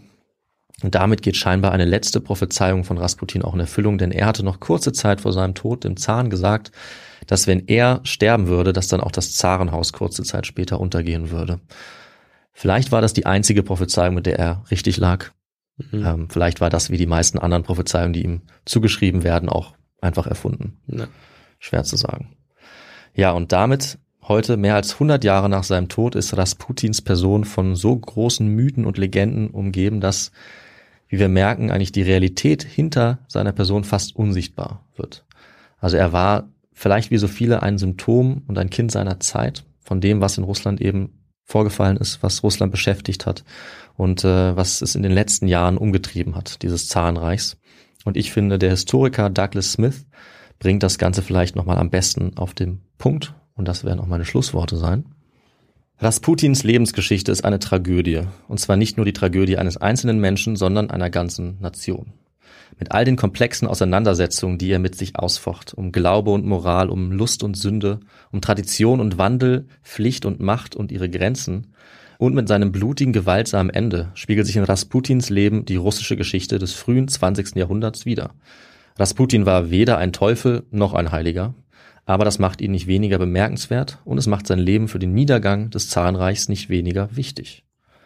Das ist ein Fazit, ähm, wie ich eigentlich kein besseres mir ausdenken konnte, deswegen habe ich es einfach übernommen. Mhm. Und ich glaube, Viktor, obwohl ich jetzt äh, wahnsinnig viel weglassen musste und abkürzen musste und nicht alles erwähnen konnte, muss ich jetzt an der Stelle mal einen Schlusspunkt ziehen. Und es reicht auch mal mit dieser Folge, mit allem, was wir über Rasputin heute erfahren haben oder auch nicht erfahren haben. Äh, ich bin am Ende und übergebe wieder an dich. Ja, David, vielen, vielen, vielen Dank für äh, diese Folge zu Rasputin, diesen Einblick, den wir jetzt bekommen haben. Denn äh, wie du gesagt hast, gibt es da wahrscheinlich noch ganz, ganz viele ähm, Dinge, die man auch noch selbst erforschen kann, hm. ähm, indem man sich noch ein bisschen Lektüre aneignet. Allerdings, ja. Und äh, ja, also ich habe mich wirklich gefreut, als ich auch gehört habe im Intro, worum es denn gehen würde. Mhm.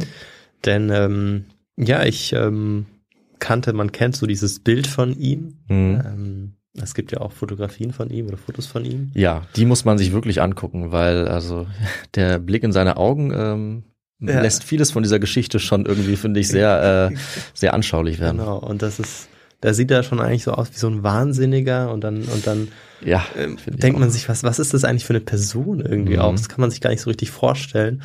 Und ähm, dann liest man eben Artikel zu ihm und jedes Mal ist es in, in irgendeinem Kontext geschrieben, mhm. äh, sei es eben seine, seine sexuellen Ausschweifungen oder mhm. dass er irgendwie ähm, gewalttätig war und so weiter. Also Sachen, die auch auf Legenden und Mythen aufbauen. Deshalb mhm. war es ja umso schöner und umso wichtiger, dass, dass du, dass wir das jetzt mal historisch auch eingeordnet haben. Und ja, vielen Dank dafür auf jeden Fall. Also ähm, ich glaube, ich kann da jetzt auch ähm, selbst sehr viel mitnehmen und ähm, okay. kann mir eben auch gut vorstellen, ähm, ja, in welcher Zeit er wirklich auch aufgewachsen ist, wie, wie er es ähm, vom, ja, vom Landleben dann zur Stadt geschafft hat und dass mhm. ihn das wahrscheinlich auch erstmal erschlagen hat, ne? dieses Stadtleben, wenn man kommt aus dem Dorf, reist dann von Kloster zu Kloster, ja. riesige. Strecken, ist eigentlich immer nur mit Einzelpersonen unterwegs, mhm. ähm, mhm. trifft Einzelpersonen, aber ist dann plötzlich in einer Stadt, in einer riesigen ja. Äh, Weltstadt, Hauptstadt zu dem Zeitpunkt und ähm, hat dann diese ganzen Eindrücke, die von außen kommen und äh, die dann dazu beitragen, dass es zu diesen Ausschweifungen kommt, muss man mhm. ja traurigerweise sagen. Das mhm. kann man sich an ihm wirklich gut auch vorstellen und ja, wie sich dann das äh, Zahn, der Zahnhof sich an ihm festhält, auch ähm, versucht, sich auch noch von ihm helfen zu lassen und letztendlich dann doch auch mit ihm irgendwie scheinbar alles auch mit irgendwie zugrunde geht. Das ist auf jeden Fall. Auf eine Art schon, ja. Auf eine, genau, also, auf eine gewisse Art und Weise ist das mhm. irgendwie so eine, so eine Schleife, die dann irgendwie auch zu Ende geht und ähm, ja, für alle Fans äh, der Zaren natürlich auch äh, einen, einen traurigen Abschluss findet. Mhm. Ja, also deshalb vielen Dank nochmal.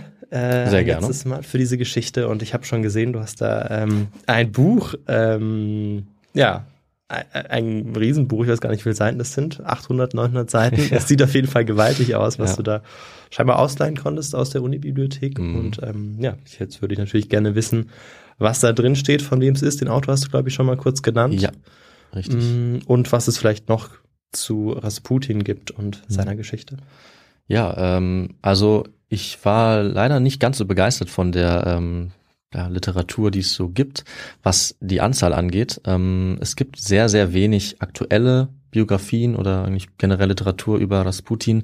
Und von den Älteren äh, ist das Problem, dass sie zum Teil sehr ähm, stark diesen Legenden noch anhängen. Und es ist so, dass erst nach dem Ende der Sowjetunion Archive zugänglich wurden, Quellen gesichtet werden konnten. Das heißt, nur die ganz neuen haben überhaupt die Möglichkeit, viele von diesen Legenden gegenzuprüfen. Umso mehr Glück, dass ein Historiker das äh, wirklich sehr, sehr gut geschafft hat, der eben diese Quellen alle gesichtet hat. Und ähm, das ist das Buch, was man hier empfehlen muss. Also ich mag es ja sehr gerne, viele verschiedene Bücher eigentlich oder Autoren mhm. ranziehen zu können. In diesem Fall muss ich aber sagen, es gibt schon einen, der ist für mich jetzt auch die Autorität und das Buch, auf das ich hier gesetzt habe. Also ich finde, er schafft es, diesen Mythos Rasputin, soweit es geht, ein bisschen runterzubrechen. Das ist äh, Douglas Smith und sein Buch heißt Und die Erde wird zittern. Rasputin und das Ende der Romanows. Und es hat tatsächlich 900 Seiten. Also es ist mhm. so dick. Da muss ich ehrlich sagen, dass auch ich bei der Vorbereitung dieses Buch nicht ganz durchlesen konnte. Das ist für uns leider nicht immer möglich. Ja. Das heißt, ich musste mir ein bisschen überlegen, was wir so gut es geht in dieser Geschichte einbauen, was nicht. Also ganz, ganz viel ist in diesem Buch noch drin, was total spannend ist, was es nicht in die Folge geschafft hat. Ähm, aber dieser Douglas Smith, der macht einen sehr, sehr guten Job, hat eben die Quellen gesichtet, soweit es geht, kann Mythen aufräumen und er macht es auch wie ein guter Historiker. Er sagt auch, wenn er es nicht kann, dass Dinge eben auch unsicher bleiben, was auch passiert. Ein zweites Buch habe ich noch gefunden, das ich aber auch gut fand, auch von jemandem, der die Quellen noch sichten konnte. Und das ist äh, von Joseph Furman, Rasputin, The Untold Story. Also diese beiden Bücher finde ich gut. Alle weiteren Bücher finde ich ehrlich gesagt ein bisschen kritisch. Also ich finde, da muss man aufpassen. Da ist viel Wichtiges dabei, aber da ist auch immer wieder mal was Falsches dabei. Und dann habe ich noch ein paar ähm, Artikel generell über russische Geschichte beispielsweise, die man noch äh, anfügen könnte. Aber wenn es eine Empfehlung gibt, trotz der 900 Seiten, äh, für Leute, die sich das wirklich interessiert, das lohnt sich, jede Seite lohnt sich. Das ist das Buch von Douglas Smith, ähm, im Original auf Englisch, aber es gibt es auch auf Deutsch. Ja, vielen Dank, David. Mal schauen, ob ich auch mal einen Blick reinwerfen werde. Jetzt vielleicht nachher noch mal ja, kurz, noch weil jetzt, ja. jetzt haben wir es, ja, jetzt haben wir es ausgeliehen. Mhm. Ähm, ansonsten werde ich es wahrscheinlich in meiner Freizeit auch nicht ganz schaffen, alles zu lesen. Und äh, deshalb hast du ja auch diese Folge unter anderem ähm, gemacht. Und ja, ich bin auch gespannt, was ihr sagen werdet. Also was ihr vielleicht zu Rasputin kennt, was euch jetzt überrascht hat, was neu mhm. ist für euch. Was vielleicht fehlt. Also ich könnte auch. mir vorstellen, dass da die Kommentarspalten explodieren werden auf Instagram. Schauen wir mal. Ihr könnt auf jeden Fall dafür sorgen und ähm, damit sind wir beim letzten Teil angekommen.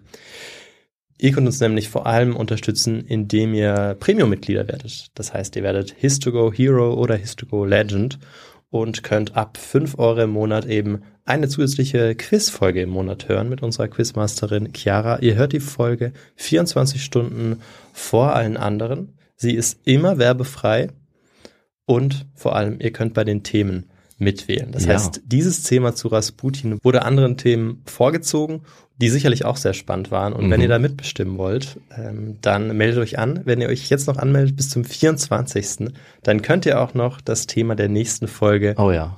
mit abstimmen. Ähm, also macht das, es äh, lohnt sich auf jeden Fall. Damit unterstützt ihr uns sehr. Und jetzt würde ich sagen, gibt es diesmal nicht in zehn Tagen die nächste Folge, sondern erst in ja, 18, 19 Tagen. Mhm. Denn der Februar hat ja keinen Nullertag, keinen, ja. keinen 30. Nullertag. Ja. Und deshalb haben wir immer unsere kleine Februarpause, die wir auch dieses Jahr einhalten. Und dafür gibt es dann am 10. eine Folge, die ähm, ja, glaube ich, ganz spannend wird, egal was ihr wählt. Also ich freue mich mhm, äh, auf, mhm. auf alle drei Geschichten, die, die äh, zur Auswahl stehen und wünsche euch bis dahin noch ähm, ja, alles Gute, dass ihr gesund bleibt, gesunder als ich es gerade bin. Ja. Und bis dahin, macht's gut. Bis dann, ciao. Tschüss.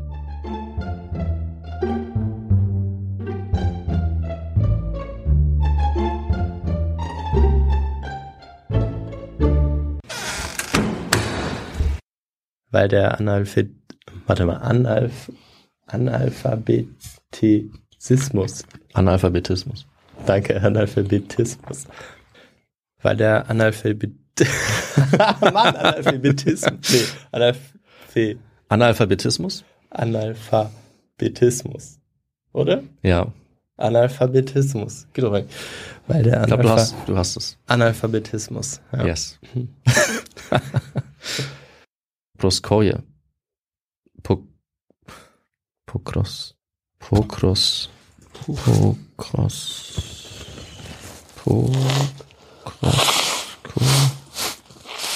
Pokrovskoye. Ever catch yourself eating the same flavorless dinner three days in a row? Dreaming of something better? Well, HelloFresh is your guilt-free dream come true, baby. It's me, Kiki Palmer. Let's wake up those taste buds with hot, juicy pecan crusted chicken or garlic butter shrimp scampi. Mm. Hello Fresh. Stop dreaming of all the delicious possibilities and dig in at HelloFresh.com. Let's get this dinner party started.